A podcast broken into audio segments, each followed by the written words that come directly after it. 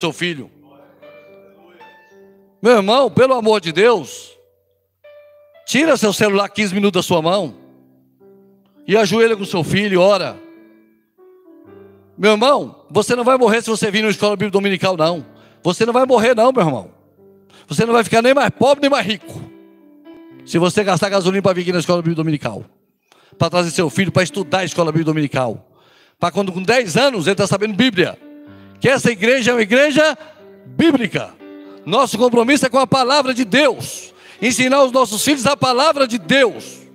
Esse é o nosso compromisso. Essa é a nossa